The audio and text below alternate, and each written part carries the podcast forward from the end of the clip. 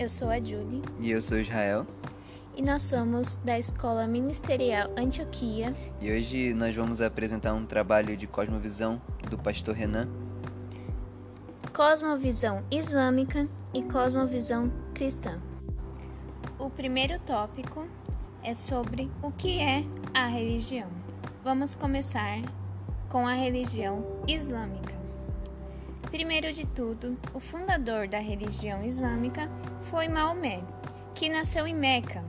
Meca era uma região polarizada por pessoas que tinham pedro, pre, desculpa, predominante a o politeísmo, sendo que eles adoravam vários deuses. Então aquela religião, aquele local era com foco de comer Aí, o pessoal tinha muito comércio por causa dessa religião, porque o povo ia lá fazer sacrifícios para os seus deuses na região de Meca. Maomé, o fundador dessa religião, ele estava no deserto, caminhando no deserto, quando ele supostamente recebeu uma visitação do anjo Gabriel. E foi aí que o anjo Gabriel falou que existia somente um Deus, e esse Deus se chamava Alá. E que o profeta e que Maomé tinha obrigação de fazer, de levar essa suposta verdade para esse povo. E foi aí também que o anjo Gabriel supostamente deu as orientações para o livro ou a Corão. E logo após, Maomé foi voltou para sua região, Meca, e lá ele converteu sua família para a religião islâmica e tentou converter o povo de Meca, mas recebeu uma resistência e perseguição. Logo após, ele foi para Medina e foi aí que ele fez vários fiéis dessa religião foi onde ele estabeleceu seus pilhares, os pilhares da religião islâmica. Logo após de ter se firmado na região de Medina, ele voltou para Meca e conseguiu concretar a religião islâmica em Meca, mesmo com tantas resistências. Logo após disso, o islamismo se expandiu para toda a Arábia e logo após a sua morte, houve conflitos para quem suceder a ele. Houve conflitos que hoje nós conhecemos como xiitas e sunitas. Então, as, os povos estavam confundidos em. Não, o povo estava confuso para decidir quem era o sucessor um parente de Maomé ou um discípulo. Mas, no entanto, esses dois povos foram povos que expandiu ainda mais a religião islâmica, expandindo para parte da Ásia, o norte africano e também parte da Europa, que lá houveram vários conflitos. Eles conseguiram conquistar Portugal e Espanha. Houveram vários conflitos de guerra na Europa por causa da religião predominante também na regi região, região da Europa. Entrando no mesmo ponto, mas agora vendo a religião cristã ou cristianismo, é... o cristianismo surgiu na Palestina. Ele tem origem da religião judaica. O cristianismo tem como predominante os ensinamentos de Jesus e a Bíblia Sagrada protestante. Não. Então, nós cristãos, católicos e protestantes, a Bíblia Sagrada para a Bíblia Sagrada, para os protestantes, é diferente do que para os católicos. Alguns livros da Bíblia Sagrada dos católicos não são considerados canônicos na Bíblia Sagrada protestante. Mas, enfim, o cristianismo é baseado nesses ensinamentos da Bíblia Sagrada. E esses ensinamentos veio por causa de Cristo. A religião cristã é baseada na Bíblia e a Bíblia é Bíblia é baseada em Jesus. A Bíblia é focada em Jesus. E a religião cristã tem uma esperança. Essa esperança, a vinda do Messias, que já houve, e a segunda vinda, que ainda haverá.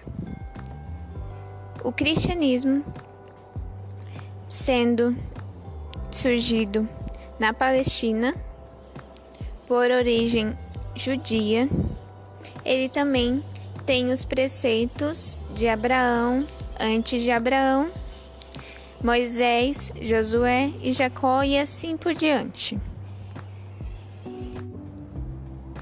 Na religião cristã, Jesus é considerado também um Salvador, Messias, Redentor, Filho de Deus, vindo para a rendição dos homens pelos seus pecados. Agora, sobre outro tópico, o tópico dos pilares. Primeiro, falando sobre a religião islâmica. O islamismo possui cinco pilares básicos que todo muçulmano deve observar ao longo de sua vida. Esses são: recitar o credo que havia que para eles há só um Deus e que também para eles Mohammed ou Mohammed é o seu profeta.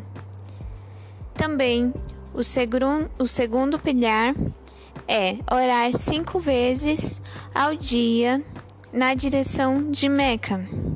O terceiro pilar é realizar o jejum durante o mês sagrado, o Ramadã.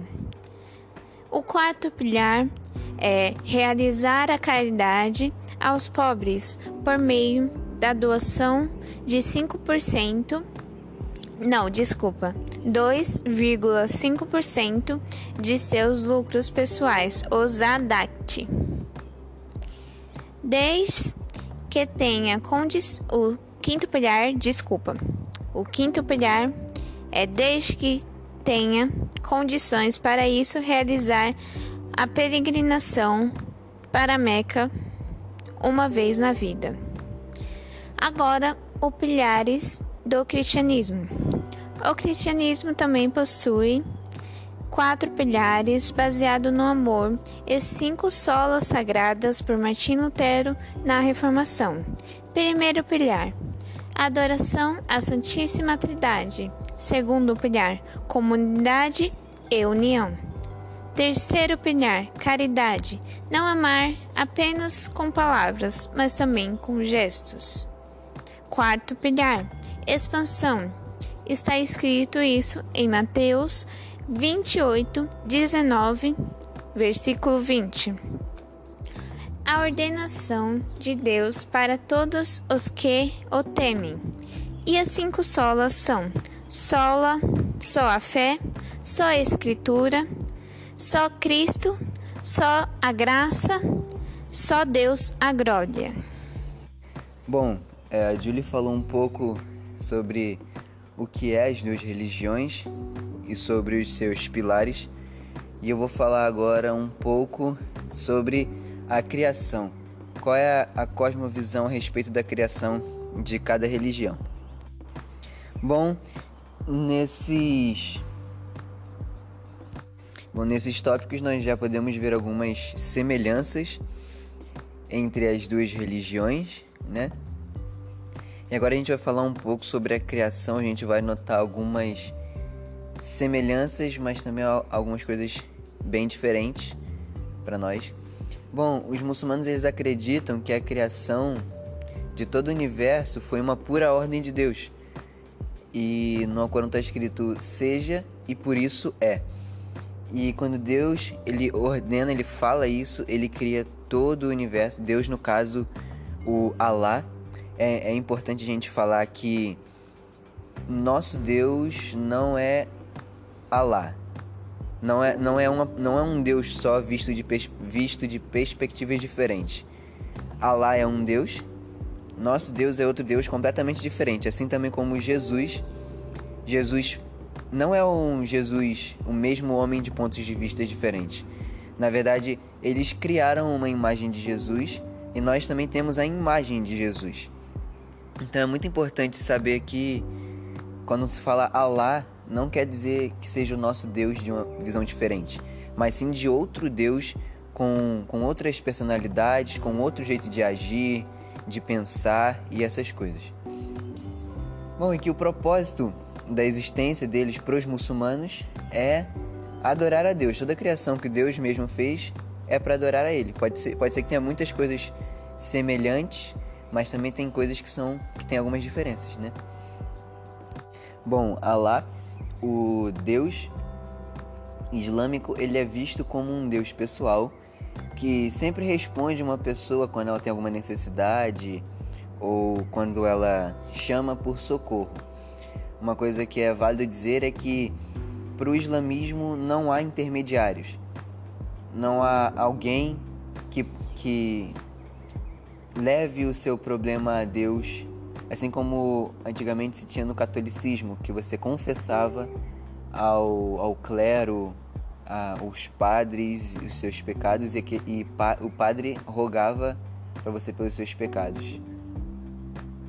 Bom, além de não ter esse tipo de intermediários, o islamismo ele também não acredita de que não acredita que uma pessoa ela precisa de um intermediário, assim como Jesus, ele é o caminho que nos leva a Deus, para os muçulmanos, para os islâmicos, eles não acreditam que isso é possível, que isso é preciso. Eles acreditam que fazendo todos os pilares, como a Julie citou mais no começo do podcast. E eles acreditam que se eles cumprirem esses pilares e seguirem fielmente a, ao Corão, eles podem, depois de um tempo, alcançar. E quando alcançar, eles vão sentir que eles, que eles alcançaram esse estágio de, de poderem serem, de serem dignos, né? De quando morrerem, irem para o céu que é bem interessante porque no próprio Alcorão tem algumas é, algumas suras, alguns versos que falam a respeito de, de Allah, ele ser um Deus que ouve também as pessoas.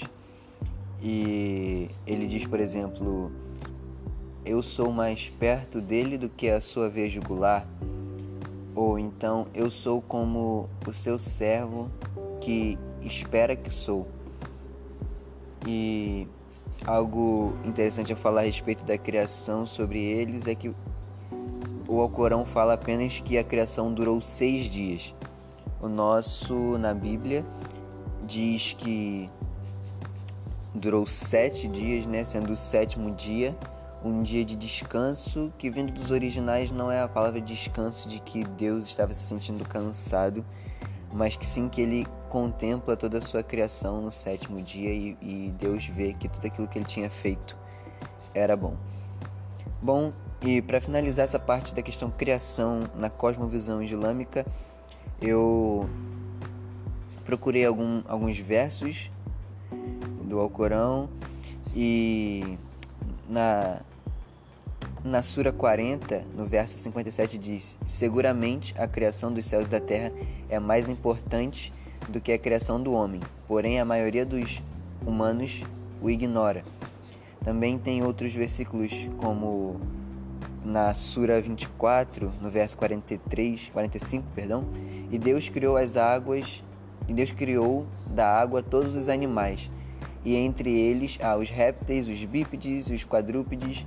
Deus cria o que lhe apraz, porque Deus é onipotente. E na Sura 15, no verso 26, 27 e 28, fala sobre o ser humano ele ser fala de Deus criando o muçulmano e dele ser oh, perdão, fala de Deus ter criado o homem e Deus no caso Allah, não o nosso Deus. E cria, é, é, narra a criação do homem, né, que ele vem da argila, do barro modelável. E nessa na sura 15, nesses versos fala a respeito da criação do homem também. Bom, também tem o versículo que o verso que fala que Allah cria o homem do barro e há um um verso também, o verso 1 da sura 4 que diz que é, os humanos é, diz Allah falando a eles, ó humanos, temem a vosso Deus que vos criou de um só ser, do qual criou a sua companheira e de ambos fez descender inúmeros homens e mulheres. É algo que é muito importante e interessante a ser falado também do Alcorão é porque ele não tem uma ordem cronológica, assim como a gente tem na Bíblia. Não há um, uma sequência nos acontecimentos relatados por Maomé, né?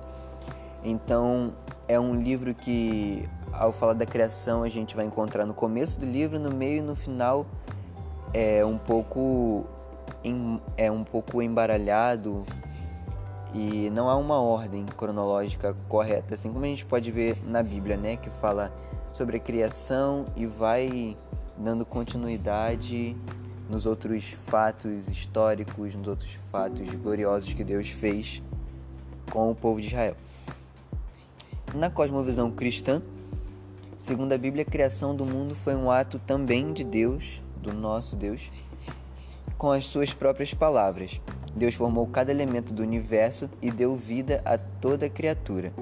No início da criação, a terra não tinha forma, apenas havia trevas e água caótica, e o Espírito Santo se movia sobre a face das águas. Bom, algo que eu lembrei aqui agora é quando a gente quando foi citado o Espírito Santo é que eles também são politeístas porém eles nos acham que nós, perdão, eles são monoteístas, assim como nós também somos monoteístas, mas pelo fato de, de nós adorarmos a um Deus triuno, eles têm o entendimento de que nós também somos politeístas, porque nós não adoramos a um único Deus, nós adoramos a Deus, a Jesus e ao Espírito Santo. E uma das coisas que eu creio que é mais complicado, mais difícil de explicar também seria a questão da Trindade. Às vezes é muito complicado para nós explicarmos a questão da Trindade para alguém que já é cristão. Imagina para alguém que de alguma outra religião com pensamento diferente, cultura diferente, que cresceu ouvindo aquilo, provavelmente é um choque, é algo que tem que ser muito, tem que ter muita sabedoria na na hora que for falado for tocado nesse assunto. Mas já quero adiantar que nós, adora, nós adoramos a um Deus que é três em um. O, o Pai é um no Filho, o Filho é um no Pai, o Pai é um no Espírito, o Espírito é um ao Filho. Ele é um Deus triuno. Então eles têm um pouco de dificuldade de nos aceitar como monoteístas pelo simples fato de que eles adoram apenas a Allah, né? Não existe Jesus, um Deus Filho, e para eles é uma ofensa muito grande também falar que Deus ele teve um filho, porque na concepção deles, é, para uma pessoa ter um filho, ela precisa ter relações. Então, como que Deus ele pôde ter relação com alguém para que ele tivesse um filho? E na verdade, é, Jesus, como Filho de Deus, é uma figura que, que Deus usa para entendermos melhor essa questão trinitária, né? Mas voltando, é, na a Bíblia narra o primeiro dia da criação, que Deus diz: haja luz, e a luz apareceu. A terra ela era repleta de escuridão, vazia de vida, sem forma. E Deus disse: haja luz e houve. No segundo dia, Deus cria a atmosfera. É... No terceiro dia, Deus criou terra seca. No quarto dia, Deus cria os corpos celestes. No quinto dia, Deus cria os animais no aquáticos. No sexto dia, cria os animais terrestres. Se o ser humano também, que é a coroa da criação. E no sétimo, bom, no sétimo, no cristianismo, tem aquela questão de, de Deus descansar que já foi abordado mais anteriormente mas que Deus ele não descansa no sentido de estar cansado, que ele contempla é, aquilo que ele criou e ele também santifica o sétimo dia, né? Que para nós seria o sábado, né? Algumas, a sábado, algumas religiões aderem à questão de guardar o sábado até os dias de hoje, mas Deus ele contempla e santifica esse dia. Bom, o quarto tópico que a gente nós queremos abordar com vocês é sobre Jesus. Né? Nós falamos sobre o que é religião, tanto cristã quanto islâmica, sobre os seus pilares, sobre a criação e agora nós vamos falar sobre Jesus, que é um ponto principal de também das duas religiões, talvez mais para cristã mas que para os muçulmanos também Jesus tem importância. Às vezes nós pensamos que por eles serem muçulmanos eles odeiam a Jesus ou eles não gostam nem que toquem no nome, mas essa não é a verdade a respeito dos, dos muçulmanos. E pesquisando em alguns sites muçulmanos mesmo, sites islâmicos assim, falando a respeito da religião, eu encontrei um artigo que eu achei bem interessante, algo que eu poderia falar com vocês. Bom, na visão do, dos islâmicos, dos muçulmanos, né? É, antes de a, abordar o tema de Jesus, algo que eu queria falar que é muito diferente para nós e até interessante, bom para ser citado, é que sempre quando os muçulmanos eles vão falar de algum profeta ou alguém que seja que tenha um significado para eles, eles falam que a paz esteja com ele, esteja com ele. E isso a gente pode ver então que Jesus ele é é uma figura boa para os muçulmanos né? Nesse site eu encontrei ele falando sobre Jesus e diz que a paz esteja com ele. Então, é algo que eles só falam para profetas e pessoas de renome, pessoas que têm muita importância para o islamismo. Então, o texto ele começa a falar a respeito de Jesus e diz que a visão que eles têm de Jesus é de respeito, apreço e glorificação bom nesse próprio site que eu encontrei fala que no Alcorão eles exigem que todos os muçulmanos acreditem e o apreciem. No caso, ele está falando do próprio Jesus. Ele diz ainda mais embaixo: não acreditar em Jesus ou em qualquer outro profeta é considerado um ato infiel da religião muçulmana.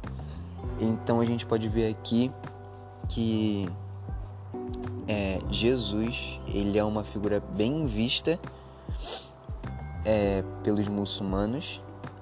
É, a gente vai ver mais pra frente que ele não é como o nosso Jesus, por isso que eu falei que a gente não pode comparar.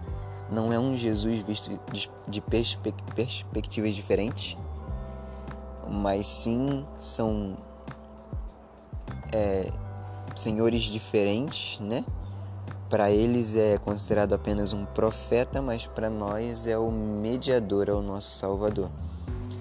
E há uma grande diferença. A gente tem é, Maomé, como a Julia falou, o fundador, e ele é considerado um profeta muito sagrado e até mais sagrado do que Jesus. E esse site diz que, mesmo Maomé sendo o fundador, ele louvou a Jesus de forma inigualável, como foi ordenado por Deus no Alcorão. Ele, é, todos devem seguir o exemplo de Jesus em paciência, sinceridade, honestidade, lealdade, ajudando as pessoas e os pobres, adorando a Deus e convidando as pessoas para o caminho da bondade. No caso, o caminho é, do Islã, né? Eles chamam de caminho da bondade. E para eles, Jesus, ele levava essa mesma palavra, que eles também levam.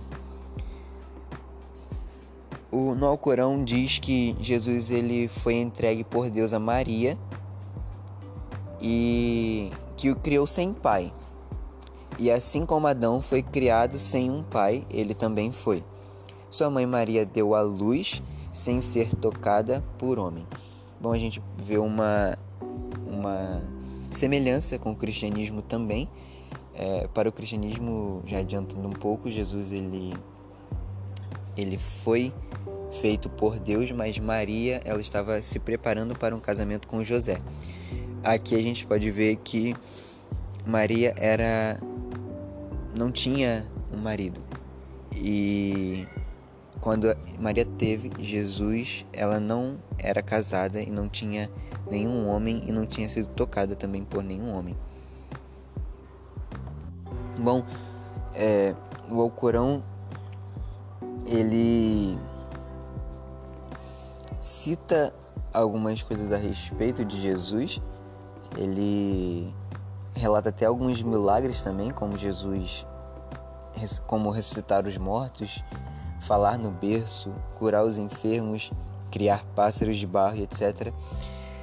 E, e aí o Alcorão ele começa a falar, relatar várias coisas a respeito de Jesus, de Maria também. Eles têm uma visão boa de Maria a gente pode ver aqui que quando eles vão falar sobre Maria, eles falam que a paz esteja com ela.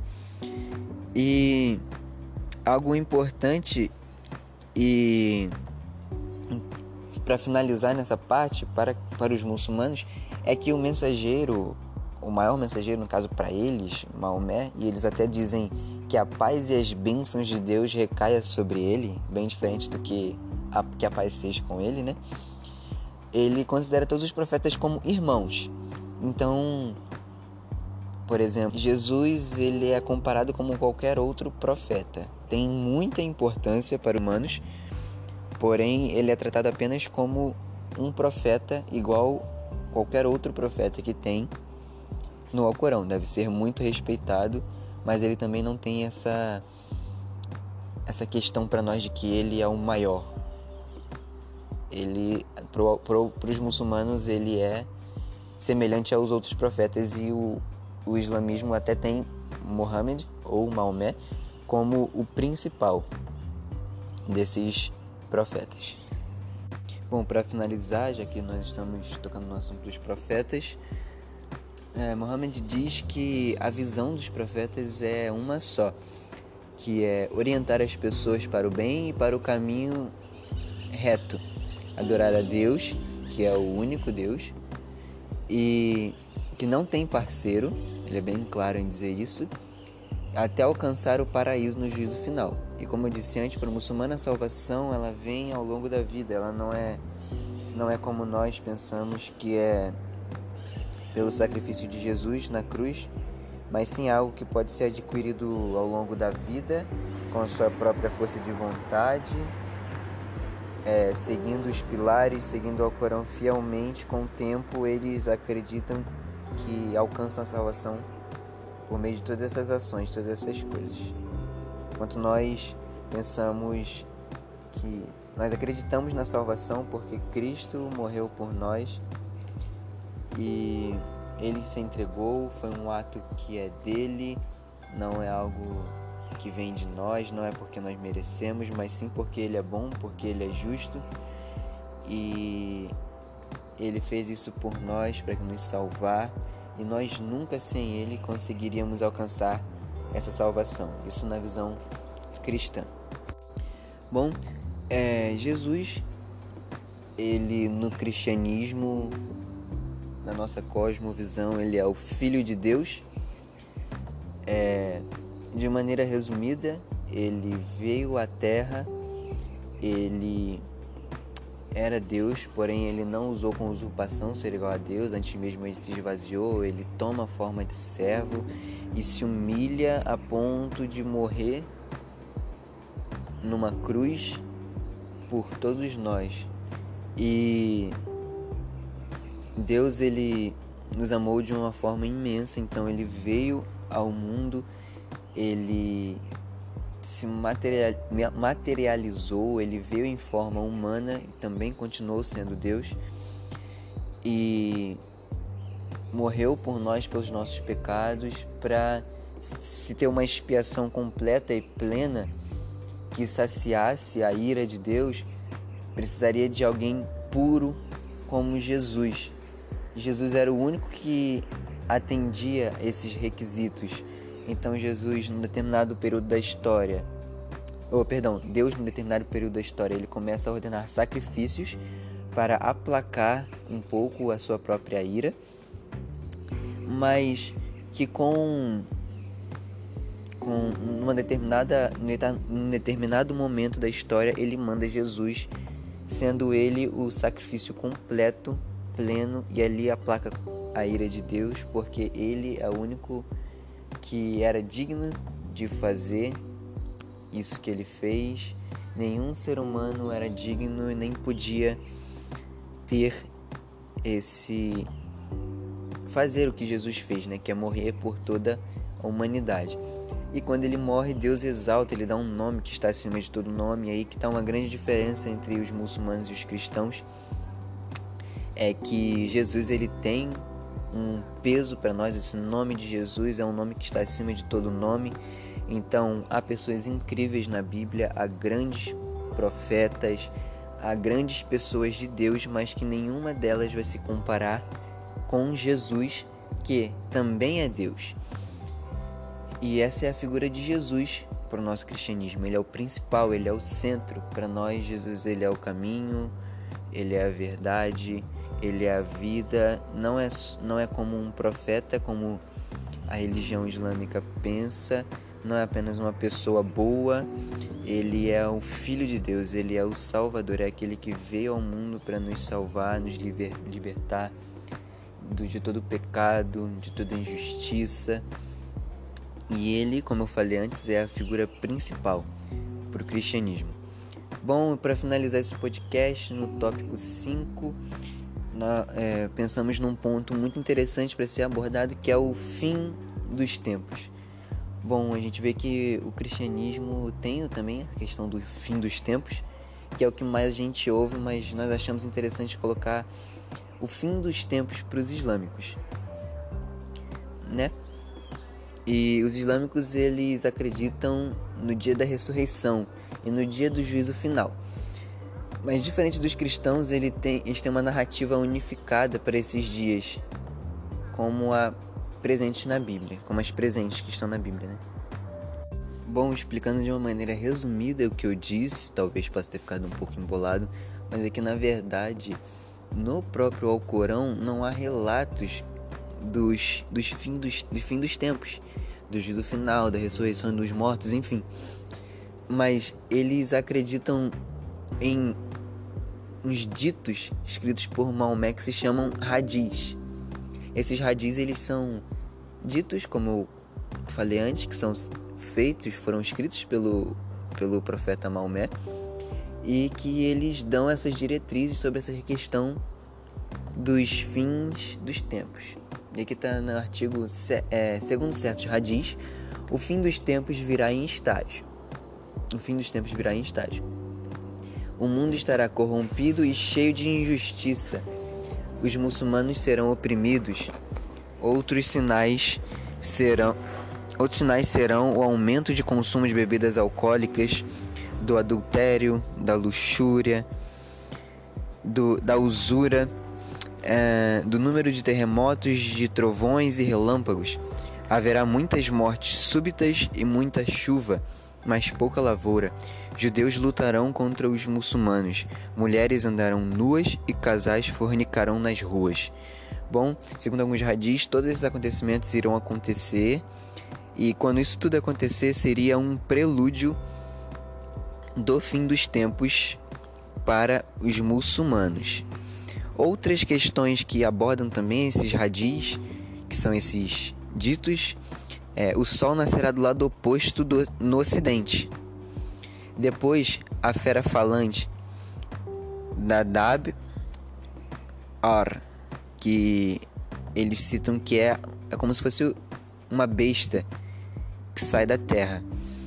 E ela aparecerá no meio de todos e ela começar a marcar a testa, ela começará a marcar a testa de todos, diferenciando dos muçulmanos que são verdadeiros e os muçulmanos que não são verdadeiros.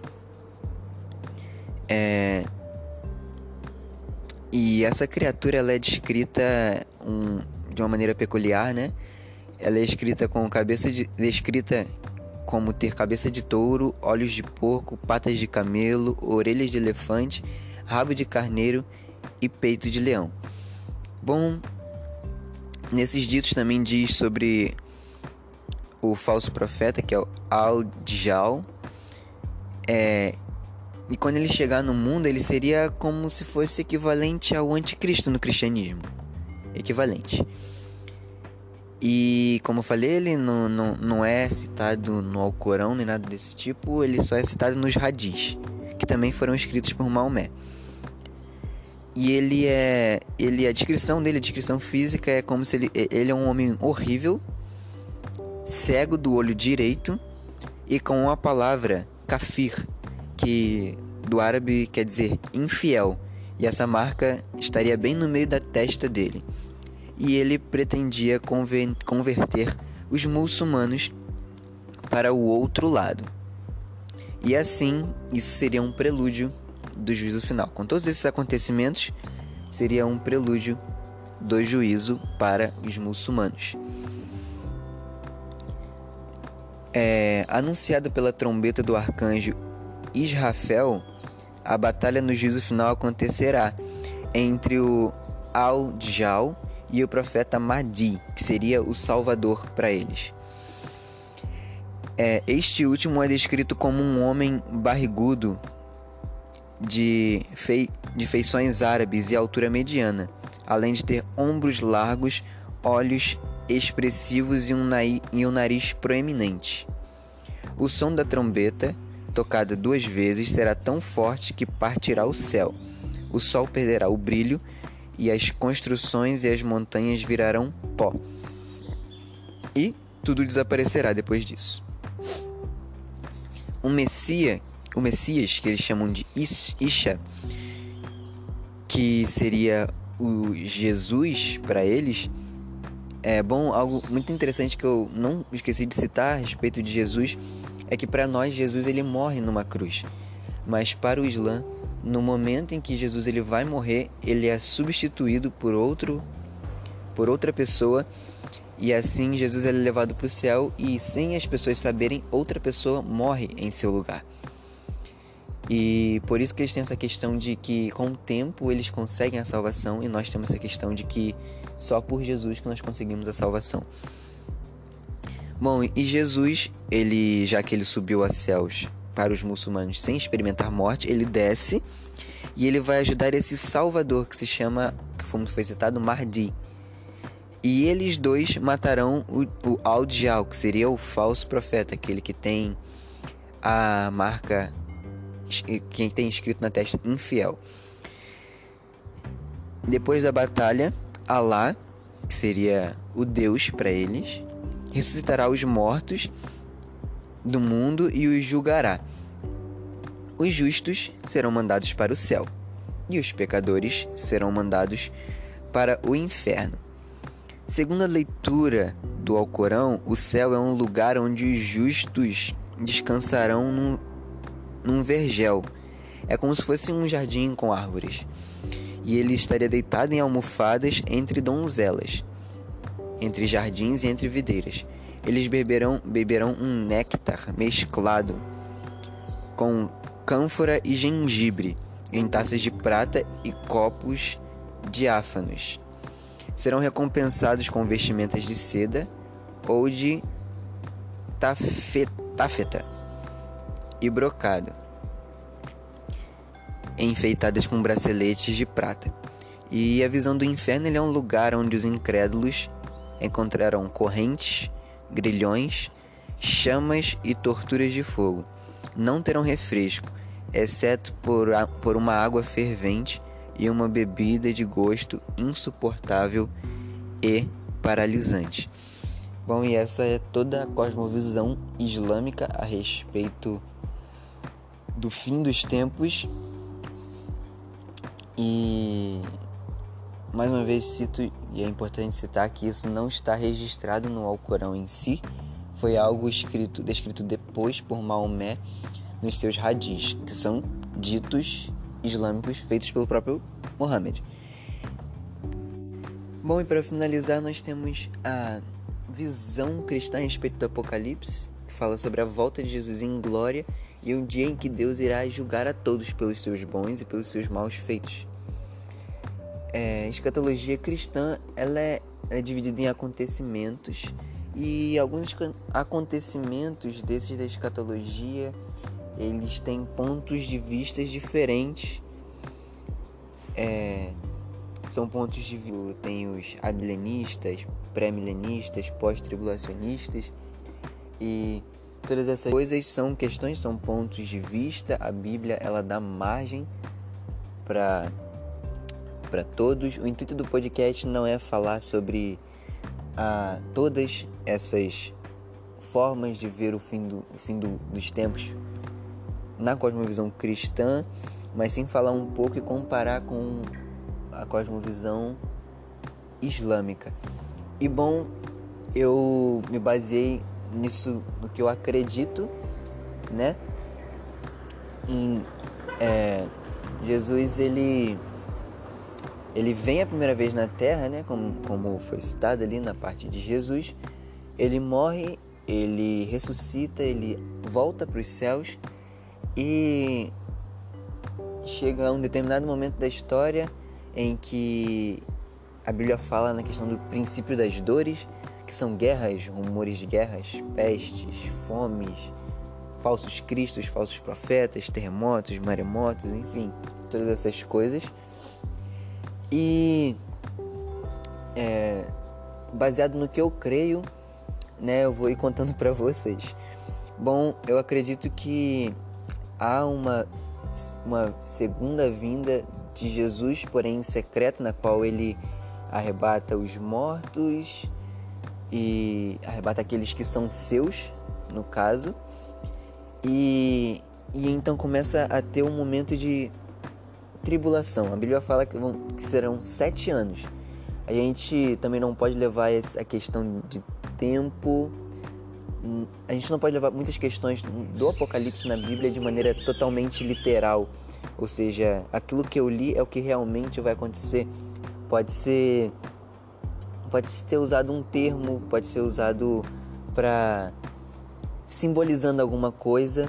Por exemplo, a gente pode ver que a gente pode ver no Apocalipse de uma besta que tem sete cabeças, doze chifres, e não sei tantas marcas, mas na verdade aquilo não quer dizer que uma besta vai sair da terra daquela forma, mas em que representam nações, representam reinos, poderes e tudo mais. Então tem muita gente que fala que esses sete anos são sete anos literais, são sete anos mesmo, ou que esses sete anos são um ciclo em que não há uma data específica para encerrar. E a Bíblia fala de três anos e meio de, de tribulação, né? E ascensão do anticristo, que seria como o que a gente viu, o de Hal, Al de Hal, que seria aquele que professa mentiras, né? E um determinado no, no período passado esse primeiro período de três anos e meio que a Bíblia fala, ele quebra o seu pacto que ele fazia com todo o povo e começa a vir a grande tribulação e é onde ele se manifesta. E é aqui onde tem toda a perseguição e todas essas coisas contra o povo de Deus, contra os judeus. Nesses três anos e meio finais, os judeus percebem que eles não são, que ele, o anticristo, ele não é o verdadeiro Cristo, então eles começam a fugir dele. E nesse momento vem Jesus novamente na segunda vinda, já com todos aqueles que, foram arrebatados, com todos aqueles que têm Jesus no coração. E depois desse período, o diabo ele é vencido, ele é derrotado, e depois logo vem o milênio, que também tem pessoas que têm uma visão diferente do milênio. Dizem que os milênios não são mil anos literais, outros dizem que não, mas o, a questão abordada, se abordada aqui não é essa, né, como eu já falei antes. E logo dessa, depois disso vem o juízo final, e aí Jesus, ele, Deus, ele se assenta no trono branco e ele começa a julgar as pessoas e e segundo os seus atos, segundo as suas ações terrenas, é, e segundo aqueles também que aceitaram a Jesus, a Cristo como Senhor e Salvador, eles vão ou para o céu ou para o inferno. A Bíblia não fala muito a respeito do inferno, não fala se é um lugar onde realmente tem fogo, mas fala que é um lugar onde não haverá choro, não haverá ranger de dentes. E a Bíblia fala no céu, que é um lugar onde as nossas lágrimas seriam derramadas. Onde as nossas lágrimas derramadas não existiriam mais, porque eles secariam todas, na verdade. E um céu é um lugar onde os salvos irão, e vai ser um lugar onde há coisas muito boas, e o inferno são para aqueles que não aceitaram a Cristo e que o rejeitaram e, e nesse momento eles recebem aquilo que eles mesmo buscaram aqui na terra, que é a rejeição de Cristo. As pessoas que rejeitam Cristo aqui na terra, consequentemente, rejeitam o céu. Então, esse foi o nosso podcast a respeito. A gente falou pouco da cosmovisão cristã, justamente para ressaltar é, a cosmovisão islâmica e para mostrar diferenças, mostrar algumas coisas, alguns pensamentos e às vezes a gente tem uma visão, uma visão completamente errada de alguma coisa. Por exemplo, talvez você imaginou que Jesus ele não era bem visto para os islâmicos, mas na verdade ele é. Talvez você não conhecia um pouco da escatologia islâmica, nem sabia que o islamismo tinha uma escatologia. Mas o intuito desse podcast é para conversar um pouco com vocês, é, aumentar o conhecimento de vocês em relação ao islamismo, comparando ele com a Bíblia, que eu acho que é algo muito válido a se fazer é algo que é muito confuso quando você não tem uma visão da Bíblia, não tem uma visão cristã, e é algo que eu acho que tem que ser comparado. Ele não pode ser algo uh, dito uh, sem uma comparação com a Bíblia, né? É algo que muitas vezes parece ser algo é, tentador para algumas pessoas. Eu já ouvi várias pessoas dizendo isso é, que tem às vezes palavras muito bonitas, às vezes sem muito sentido, mas que são palavras bonitas e que muitas pessoas caem. Mas a, o intuito desse trabalho foi falar a respeito da cosmovisão, mais da cosmovisão islâmica, para a gente entender, conhecer melhor e é, fazer esse processo com a cosmovisão cristã, que seria a nossa e que nós é, somos cristãos não porque acreditamos que ela é verdade, mas sim porque ela é a verdade. Independente do que eu acho, do que eu sinta, do que eu veja, o cristianismo é a verdade e por isso nós somos cristãos. Muito obrigado por você ter assistido esse podcast até agora. Que Deus te abençoe grandemente. Que Deus esteja com você todos os dias da sua vida, que Ele guarde, proteja e realize todos os desejos que Ele tem no seu coração para você. Amém? Fica com Deus. Tchau, tchau.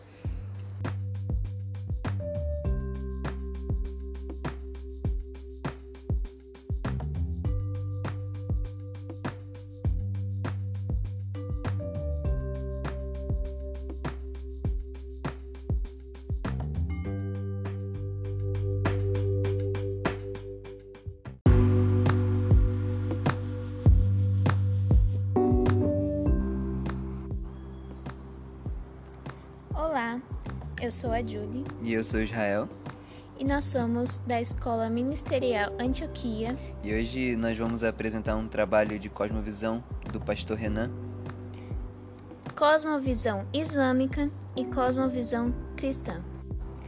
O primeiro tópico é sobre o que é a religião. Vamos começar com a religião islâmica. Primeiro de tudo, o fundador da religião islâmica foi Maomé, que nasceu em Meca. Meca era uma região polarizada por pessoas que tinham pedro, pre, desculpa, predominante a o politeísmo, sendo que eles adoravam vários deuses. Então aquela religião, aquele local era com foco de comer Aí, o pessoal tinha muito comércio por causa dessa religião, porque o povo ia lá fazer sacrifícios para os seus deuses na região de Meca. Maomé, o fundador dessa religião, ele estava no deserto, caminhando no deserto, quando ele supostamente recebeu uma visitação do anjo Gabriel. E foi aí que o anjo Gabriel falou que existia somente um Deus, e esse Deus se chamava Alá. E que o profeta e que Maomé tinha obrigação de fazer, de levar essa suposta verdade para esse povo. E foi aí também que o anjo Gabriel supostamente deu as orientações para o livro ou a Corão.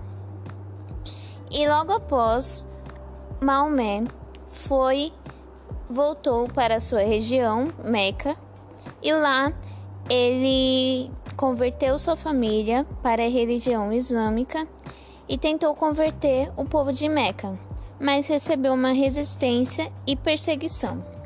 Logo após, ele foi para Medina e foi aí que ele fez vários fiéis dessa religião foi onde ele estabeleceu seus pilhares, os pilhares da religião islâmica. Logo após de ter se firmado na região de Medina, ele voltou para Meca e conseguiu concretar a religião islâmica em Meca, mesmo com tantas resistências. Logo após disso, o islamismo se expandiu para toda a Arábia, e logo após a sua morte, houve conflitos para quem suceder a ele. Houve conflitos que hoje nós conhecemos como xiitas e sunitas. Então, as, os povos estavam confundidos em. Não, o povo estava confuso para decidir quem era o sucessor um parente de Maomé ou um discípulo. Mas, no entanto, esses dois povos foram povos que expandiu ainda mais a religião islâmica, expandindo para parte da Ásia, o norte africano e também parte da Europa, que lá houveram vários conflitos.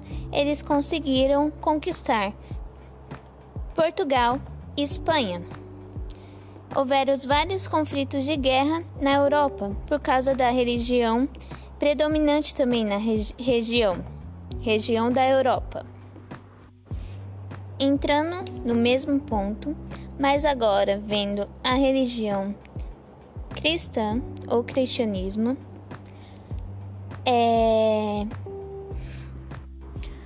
o cristianismo surgiu na Palestina. Ele tem origem da religião judaica. O cristianismo tem como predominante os ensinamentos de Jesus e a Bíblia Sagrada protestante. Não. Então, nós cristãos, católicos e protestantes, a Bíblia Sagrada para a Bíblia Sagrada para os protestantes é diferente do que para os católicos. Alguns livros da Bíblia Sagrada dos católicos não são considerados canônicos na Bíblia Sagrada protestante. Mas, enfim, o cristianismo é baseado nesses ensinamentos da Bíblia Sagrada. E esses ensinamentos veio por causa de Cristo. A religião cristã é baseada na Bíblia e a Bíblia é Bíblia é baseada em Jesus. A Bíblia é focada em Jesus. E a religião cristã tem uma esperança. Essa esperança, a vinda do Messias, que já houve, e a segunda vinda, que ainda haverá. O cristianismo sendo surgido na Palestina por origem judia, ele também tem os preceitos de Abraão, antes de Abraão, Moisés, Josué e Jacó e assim por diante. Na religião cristã, Jesus é considerado também um Salvador, Messias, Redentor, Filho de Deus, vindo para a rendição dos homens pelos seus pecados. Agora, sobre outro tópico, o tópico dos pilares. Primeiro, falando sobre a religião islâmica. O islamismo possui cinco pilares básicos que todo muçulmano deve observar ao longo de sua vida. Esses são: recitar o credo que havia que para eles há só um Deus e que também para eles Mohammed ou Mohammed é o seu profeta. Também o, segundo, o segundo pilar é orar cinco vezes ao dia na direção de Meca. O terceiro pilar é realizar o jejum durante o mês sagrado, o Ramadã. O quarto pilar é realizar a caridade aos pobres por meio da doação de 5% não, desculpa, 2,5% de seus lucros pessoais, os ADACT. Desde que tenha condições. O quinto pilar, desculpa. O quinto pilar é desde que tenha condições para isso realizar a peregrinação para Meca uma vez na vida. Agora, o pilares do cristianismo. O cristianismo também possui quatro pilares baseados no amor e cinco solas sagradas por Martim Lutero na Reformação. Primeiro pilar: adoração à Santíssima Trindade. Segundo pilar: comunidade e união. Terceiro pilar: caridade. Não amar apenas com palavras, mas também com gestos. Quarto pilar: expansão. Está escrito isso em Mateus 28, 19, versículo 20. A ordenação de Deus para todos os que o temem. E as cinco solas são: sola, só a fé, só a Escritura, só Cristo, só a graça, só Deus a glória. Bom, é, a Julie falou um pouco sobre o que é as duas religiões e sobre os seus pilares, e eu vou falar agora um pouco sobre a criação. Qual é a cosmovisão a respeito da criação de cada religião? Bom, nesses Bom, nesses tópicos nós já podemos ver algumas semelhanças entre as duas religiões, né? E agora a gente vai falar um pouco sobre a criação, a gente vai notar algumas semelhanças, mas também algumas coisas bem diferentes para nós. Bom, os muçulmanos eles acreditam que a criação de todo o universo foi uma pura ordem de Deus. E no Alcorão está escrito seja e por isso é. E quando Deus ele ordena, ele fala isso, ele cria todo o universo. Deus, no caso, o Alá. É, é importante a gente falar que nosso Deus não é Alá. Não é, não é, uma, não é um Deus só visto de, visto de perspectivas diferentes. Alá é um Deus, nosso Deus é outro Deus completamente diferente. Assim também como Jesus. Jesus não é um Jesus, o mesmo homem de pontos de vista diferentes. Na verdade, eles criaram uma imagem de Jesus e nós também temos a imagem de Jesus. Então é muito importante saber que quando se fala Alá, não quer dizer que seja o nosso Deus de uma visão diferente, mas sim de outro Deus com, com outras personalidades, com outro jeito de agir, de pensar e essas coisas. Bom, e que o propósito da existência deles para os muçulmanos é adorar a Deus. Toda a criação que Deus mesmo fez é para adorar a Ele. Pode ser, pode ser que tenha muitas coisas semelhantes, mas também tem coisas que são que tem algumas diferenças, né? Bom, Allah o Deus islâmico ele é visto como um Deus pessoal que sempre responde uma pessoa quando ela tem alguma necessidade ou quando ela chama por socorro. Uma coisa que é válido dizer é que para o islamismo não há intermediários. Não há alguém que, que leve o seu problema a Deus Assim como antigamente se tinha no catolicismo, que você confessava ao, ao clero, aos padres, os seus pecados e, que, e pa, o padre rogava para você pelos seus pecados.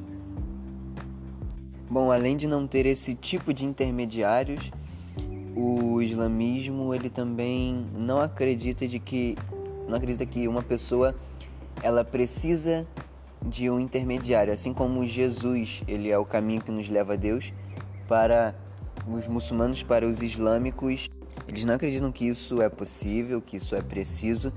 Eles acreditam que fazendo todos os pilares, como a Julie citou mais no começo do podcast, e eles acreditam que se eles cumprirem esses pilares e seguirem fielmente a, ao Corão, eles podem, depois de um tempo, alcançar.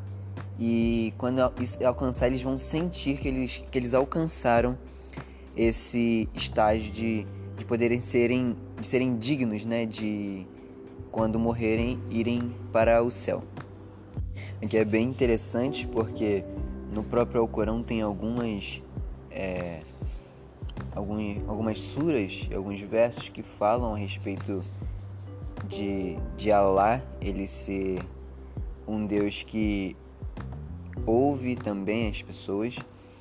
E ele diz, por exemplo, eu sou mais perto dele do que a sua vez jugular, ou então eu sou como o seu servo que espera que sou.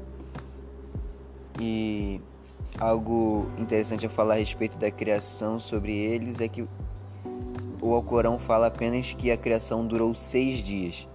O nosso, na Bíblia, diz que durou sete dias, né? Sendo o sétimo dia um dia de descanso, que vindo dos originais não é a palavra descanso de que Deus estava se sentindo cansado, mas que sim que ele contempla toda a sua criação no sétimo dia e, e Deus vê que tudo aquilo que ele tinha feito era bom.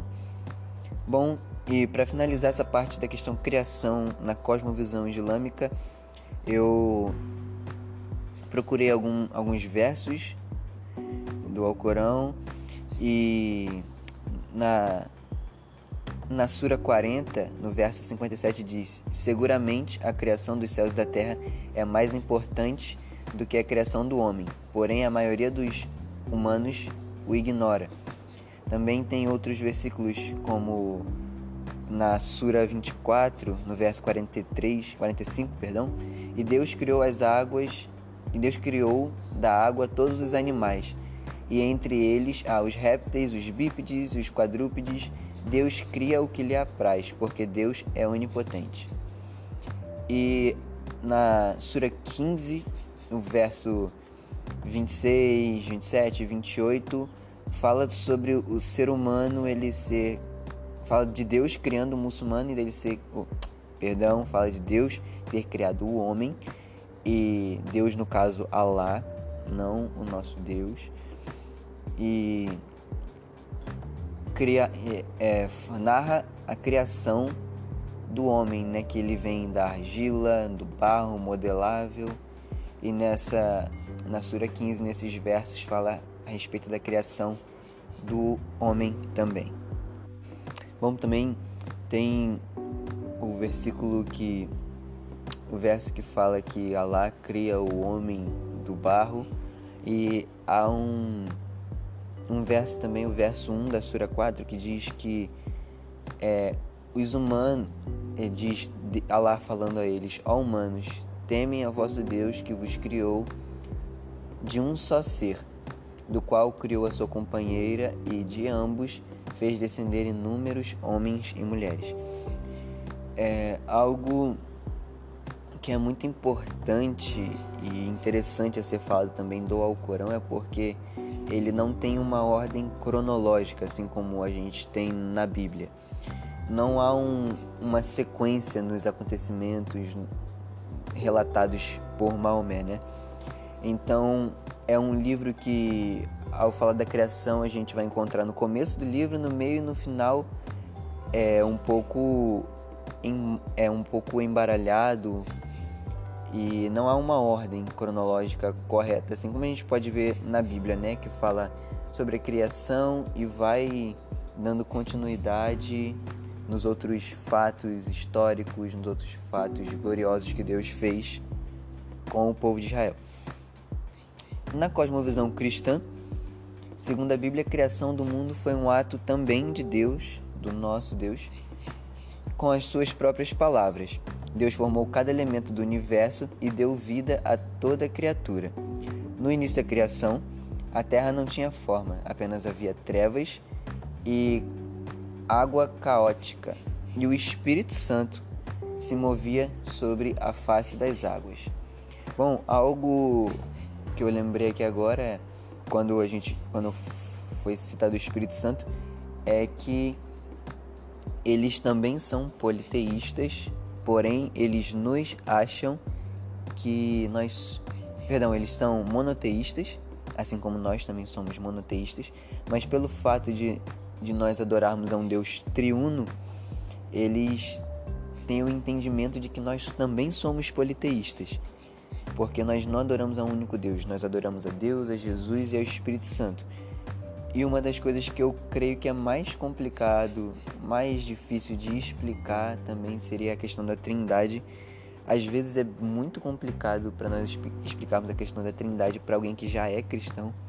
Imagina para alguém que de alguma outra religião com pensamento diferente, cultura diferente, que cresceu ouvindo aquilo provavelmente é um choque, é algo que tem que ser muito, tem que ter muita sabedoria na, na hora que for falado, for tocado nesse assunto.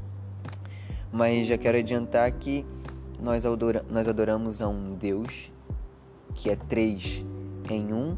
O, o Pai é um no Filho, o Filho é um no Pai, o Pai é um no Espírito, o Espírito é um ao Filho.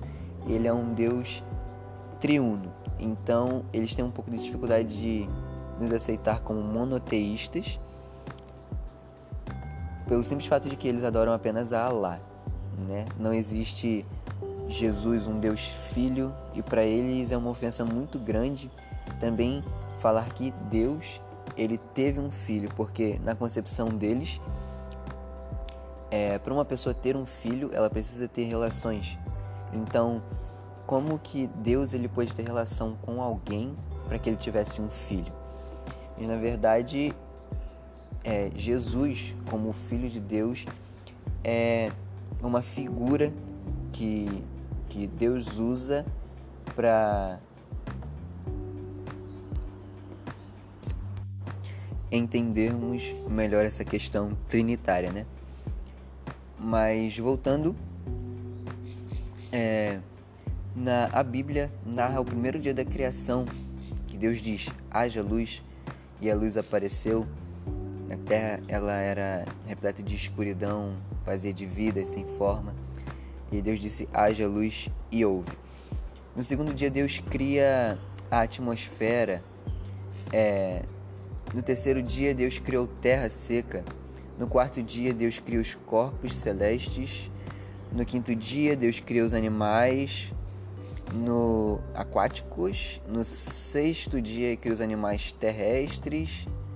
Se o ser humano também, que é a coroa da criação. E no sétimo, bom, no sétimo, no cristianismo, tem aquela questão de, de Deus descansar, que já foi abordado mais anteriormente mas que Deus ele não descansa no sentido de estar cansado, que ele contempla é, aquilo que ele criou e ele também santifica o sétimo dia, né?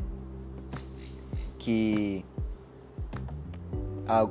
para nós seria o sábado, né? Algumas, a sábado, algumas religiões aderem à questão de guardar o sábado até os dias de hoje, mas Deus ele contempla e santifica esse dia.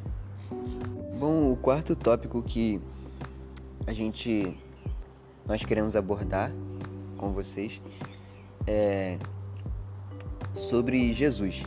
Né? Nós falamos sobre o que é religião, tanto cristã quanto islâmica, sobre seus pilares, sobre a criação e agora nós vamos falar sobre Jesus, que é um ponto principal de também das duas religiões, talvez mais para cristã mas que para os muçulmanos também Jesus tem importância. Às vezes nós pensamos que por eles serem muçulmanos eles odeiam a Jesus ou eles não gostam nem que toquem no nome, mas essa não é a verdade a respeito dos, dos muçulmanos.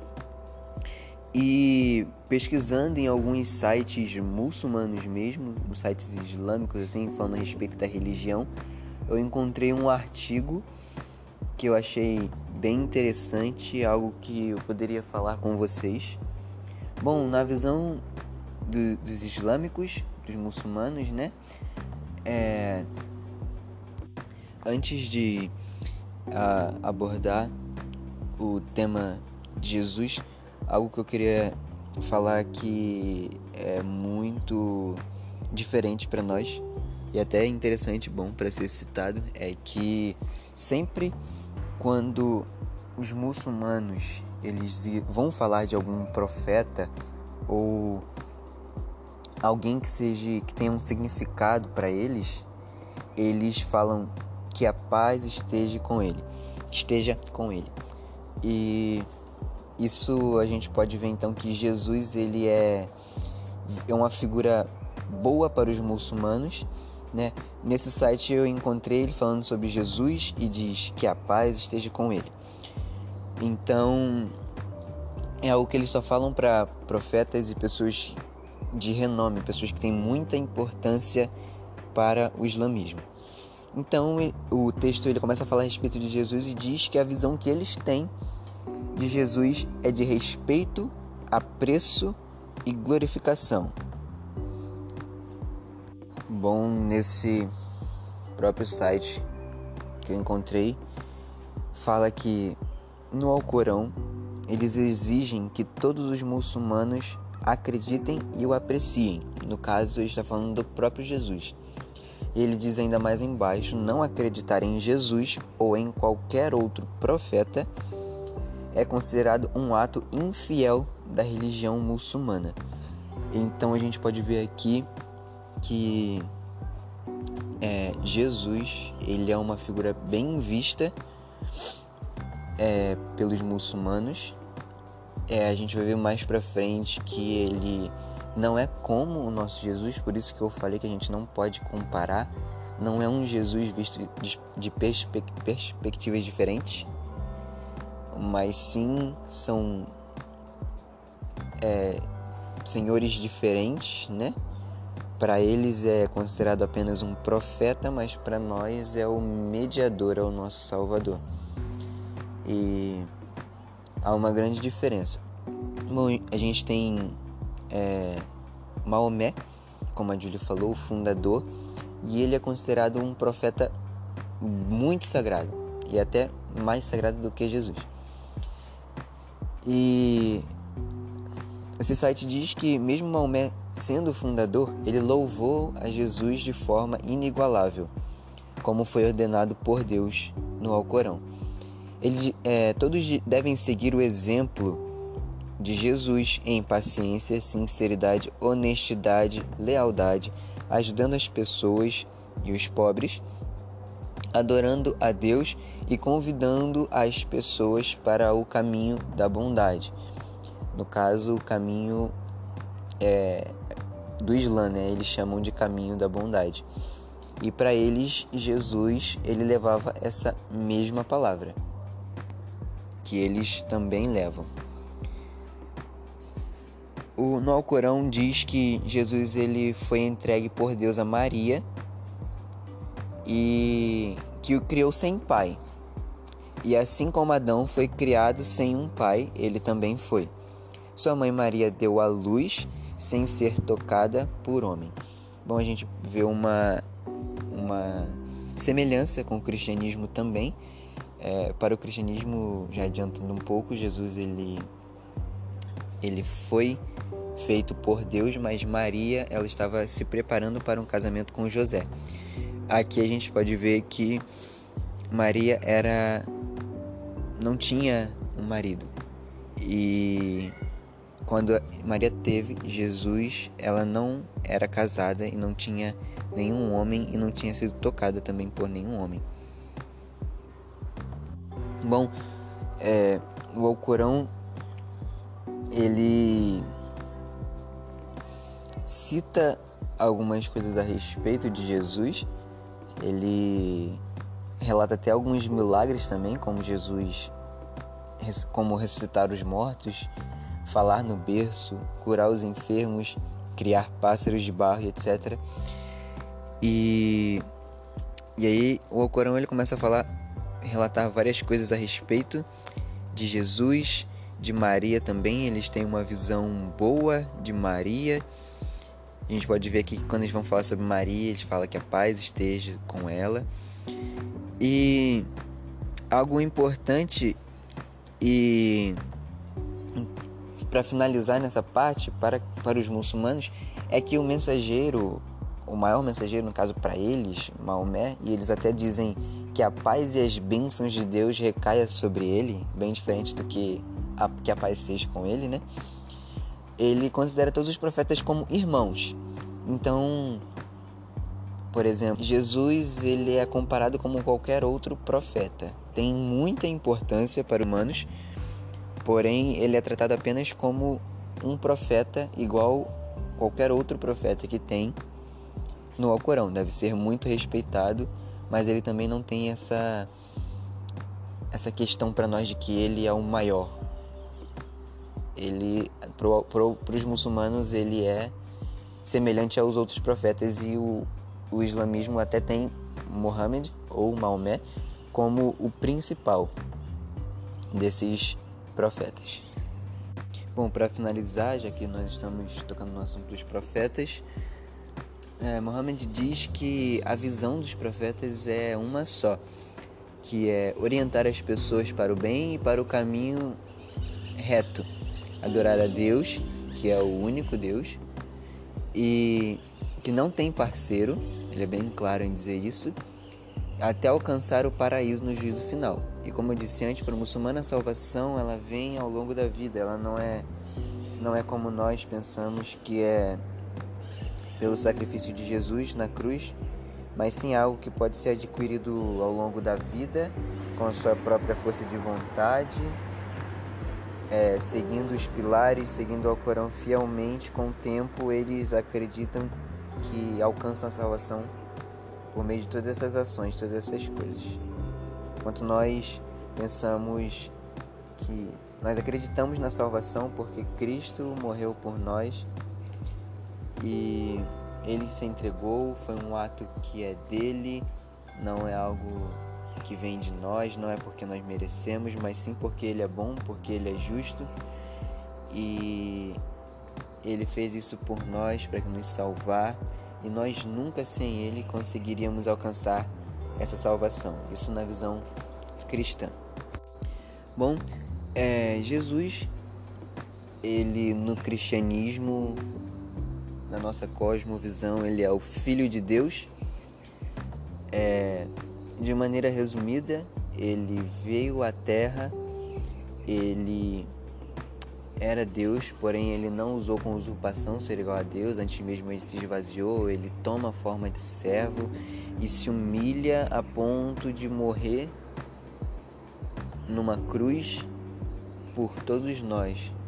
E Deus ele nos amou de uma forma imensa, então ele veio ao mundo, ele se materializou, ele veio em forma humana e também continuou sendo Deus e morreu por nós pelos nossos pecados para se ter uma expiação completa e plena que saciasse a ira de Deus, precisaria de alguém puro como Jesus. Jesus era o único que atendia esses requisitos.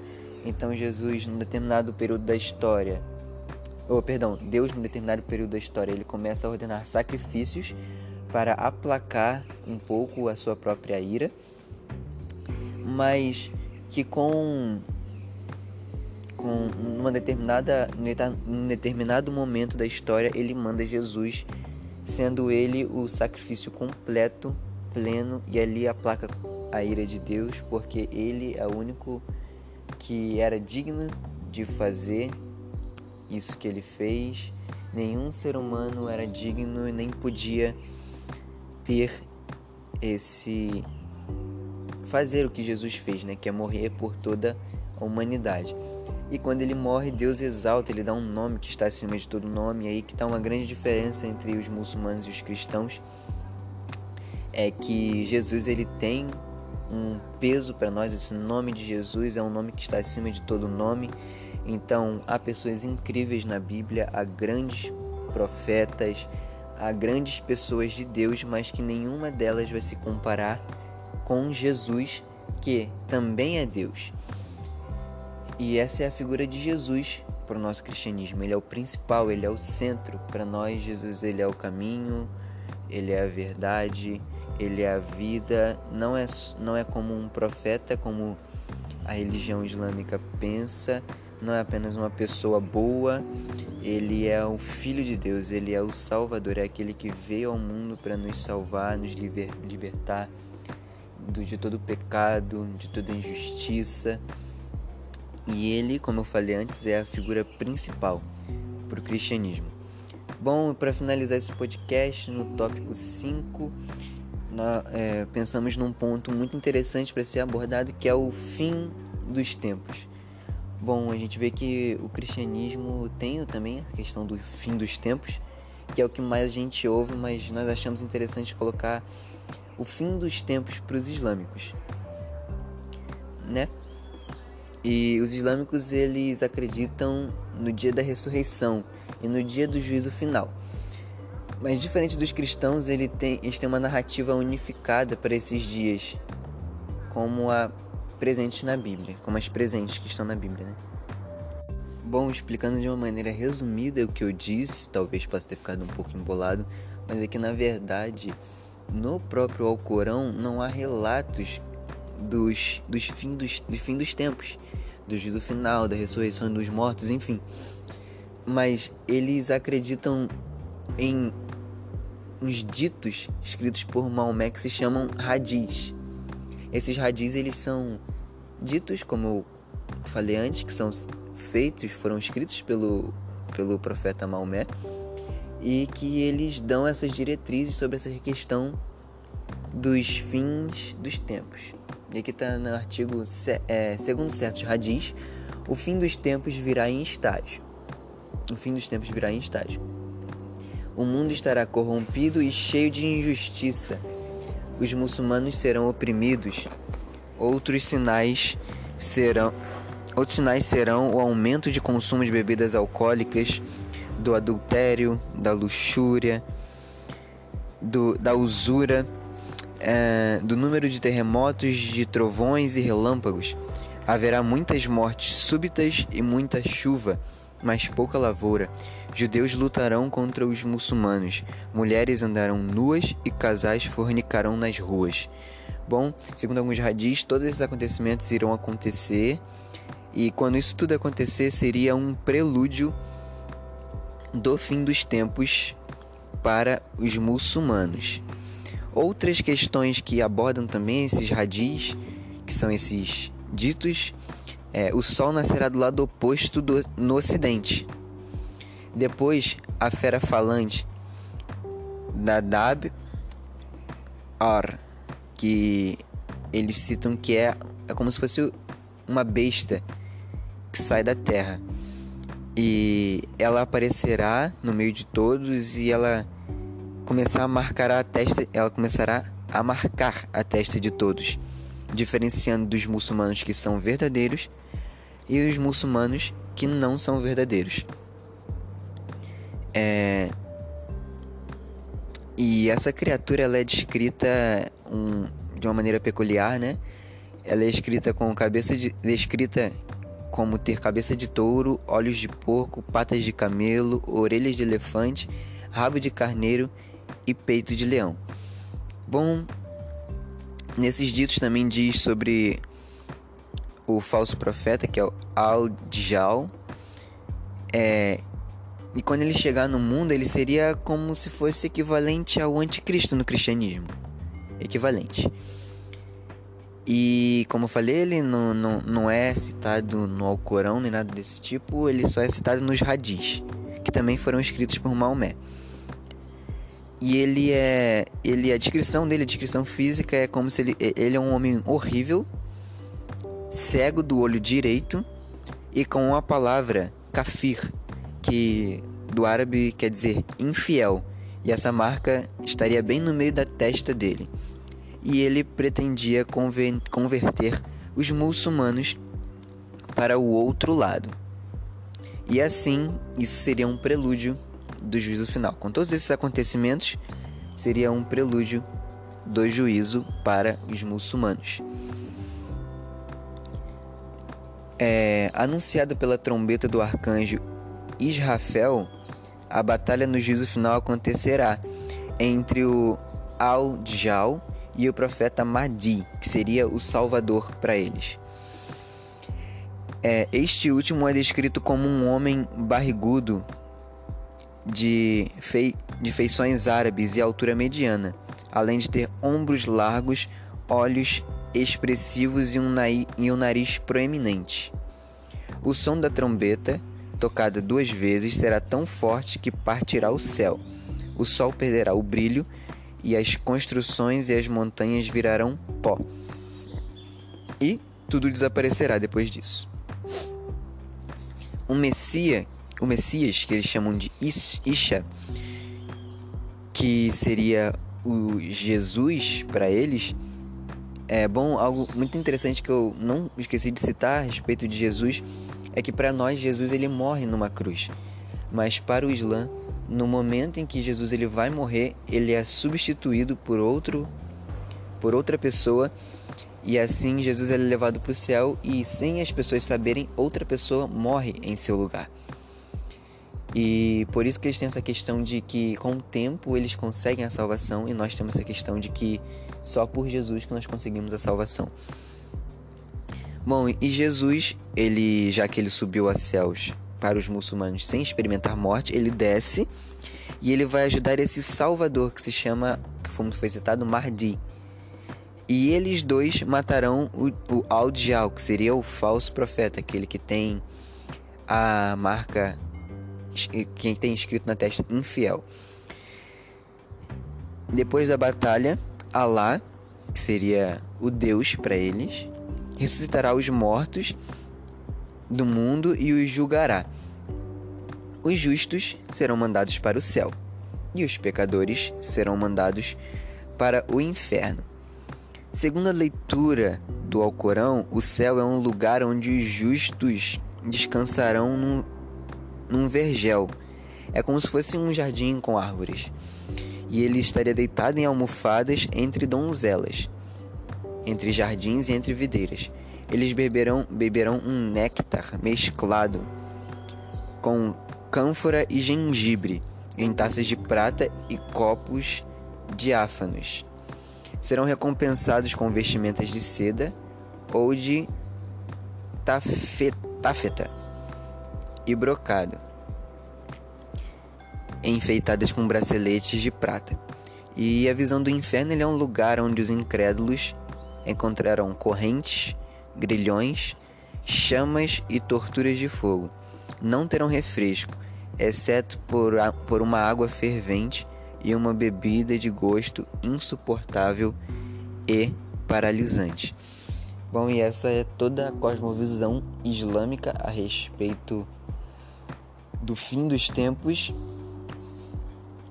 E mais uma vez cito, e é importante citar que isso não está registrado no Alcorão em si, foi algo escrito, descrito depois por Maomé nos seus hadis, que são ditos islâmicos feitos pelo próprio Muhammad. Bom, e para finalizar, nós temos a visão cristã a respeito do Apocalipse, que fala sobre a volta de Jesus em glória e um dia em que Deus irá julgar a todos pelos seus bons e pelos seus maus feitos. É, escatologia cristã ela é, é dividida em acontecimentos e alguns acontecimentos desses da escatologia eles têm pontos de vista diferentes.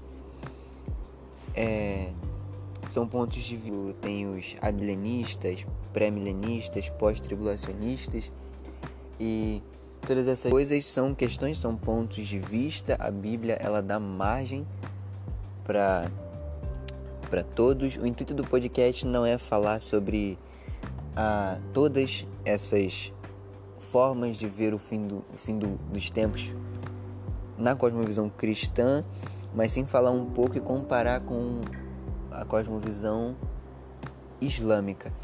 E bom, eu me baseei nisso, no que eu acredito, né? Em é, Jesus, ele ele vem a primeira vez na Terra, né? Como, como foi citado ali na parte de Jesus. Ele morre, ele ressuscita, ele volta para os céus e chega a um determinado momento da história em que a Bíblia fala na questão do princípio das dores, que são guerras, rumores de guerras, pestes, fomes, falsos cristos, falsos profetas, terremotos, maremotos, enfim, todas essas coisas. E é, baseado no que eu creio, né, eu vou ir contando para vocês. Bom, eu acredito que há uma, uma segunda vinda de Jesus, porém em secreto, na qual ele arrebata os mortos e arrebata aqueles que são seus, no caso, e, e então começa a ter um momento de tribulação. A Bíblia fala que, vão, que serão sete anos. A gente também não pode levar a questão de tempo a gente não pode levar muitas questões do Apocalipse na Bíblia de maneira totalmente literal. Ou seja, aquilo que eu li é o que realmente vai acontecer. Pode ser pode ter usado um termo, pode ser usado para simbolizando alguma coisa. Por exemplo, a gente pode ver que a gente pode ver no Apocalipse de uma besta que tem sete cabeças, doze chifres, e não sei tantas marcas, mas na verdade aquilo não quer dizer que uma besta vai sair da terra daquela forma, mas em que representam nações, representam reinos, poderes e tudo mais. Então tem muita gente que fala que esses sete anos são sete anos literais, são sete anos mesmo, ou que esses sete anos são um ciclo em que não há uma data específica para encerrar. E a Bíblia fala de três anos e meio de, de tribulação, né? E ascensão do anticristo, que seria como o que a gente viu, o de Hal, Al que seria aquele que professa mentiras, né? E um determinado no, no período, passado esse primeiro período de três anos e meio que a Bíblia fala, ele quebra o seu pacto que ele fazia com todo o povo e começa a vir a grande tribulação e é onde ele se manifesta. E é aqui onde tem toda a perseguição e todas essas coisas contra o povo de Deus, contra os judeus. Nesses três anos e meio finais, os judeus percebem que eles não são, que ele, o anticristo, ele não é o verdadeiro Cristo, então eles se, começam a fugir dele.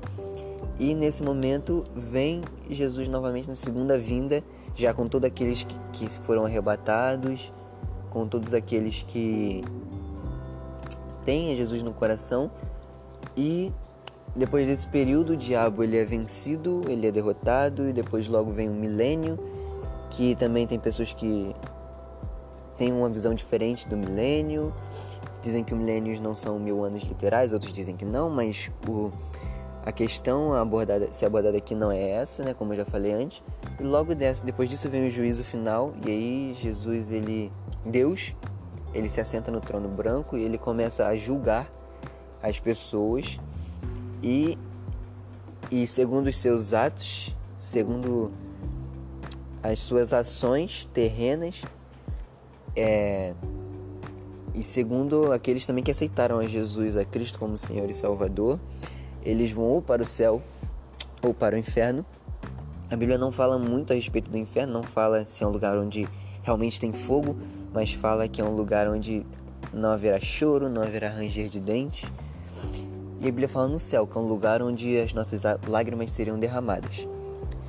Onde as nossas lágrimas derramadas não existiriam mais, porque eles secariam todas, na verdade. E um céu é um lugar onde os salvos irão, e vai ser um lugar onde há coisas muito boas, e o inferno são para aqueles que não aceitaram a Cristo e que o rejeitaram e e nesse momento eles recebem aquilo que eles mesmos buscaram aqui na terra, que é a rejeição de Cristo. As pessoas que rejeitam Cristo aqui na terra, consequentemente, rejeitam o céu. Então, esse foi o nosso podcast a respeito. A gente falou pouco da cosmovisão cristã, justamente para ressaltar é, a cosmovisão islâmica e para mostrar diferenças, mostrar algumas coisas, alguns pensamentos e às vezes a gente tem uma visão, uma visão completamente errada de alguma coisa. Por exemplo, talvez você imaginou que Jesus ele não era bem visto para os islâmicos, mas na verdade ele é. Talvez você não conhecia um pouco da escatologia islâmica, nem sabia que o islamismo tinha uma escatologia. Mas o intuito desse podcast é para conversar um pouco com vocês, é, aumentar o conhecimento de vocês em relação ao islamismo, comparando ele com a Bíblia, que eu acho que é algo muito válido a se fazer. É algo que é muito confuso quando você não tem uma visão da Bíblia, não tem uma visão cristã, e é algo que eu acho que tem que ser comparado. Ele não pode ser algo ah, dito ah, sem uma comparação com a Bíblia, né? É algo que muitas das vezes parece ser algo é, tentador para algumas pessoas. Eu já ouvi várias pessoas dizendo isso. É, que tem às vezes palavras muito bonitas, às vezes sem muito sentido, mas que são palavras bonitas e que muitas pessoas caem. Mas a, o intuito desse trabalho foi falar a respeito da cosmovisão, mais da cosmovisão islâmica, para a gente entender, conhecer melhor e é, fazer esse processo com a cosmovisão cristã, que seria a nossa e que nós é, somos cristãos não porque acreditamos que ela é verdade, mas sim porque ela é a verdade. Independente do que eu acho, do que eu sinta, do que eu veja, o cristianismo é a verdade e por isso nós somos cristãos. Muito obrigado por você ter assistido esse podcast até agora. Que Deus te abençoe grandemente. Que Deus esteja com você todos os dias da sua vida. Que Ele guarde, proteja e realize todos os desejos que Ele tem no seu coração para você. Amém? Fica com Deus. Tchau, tchau.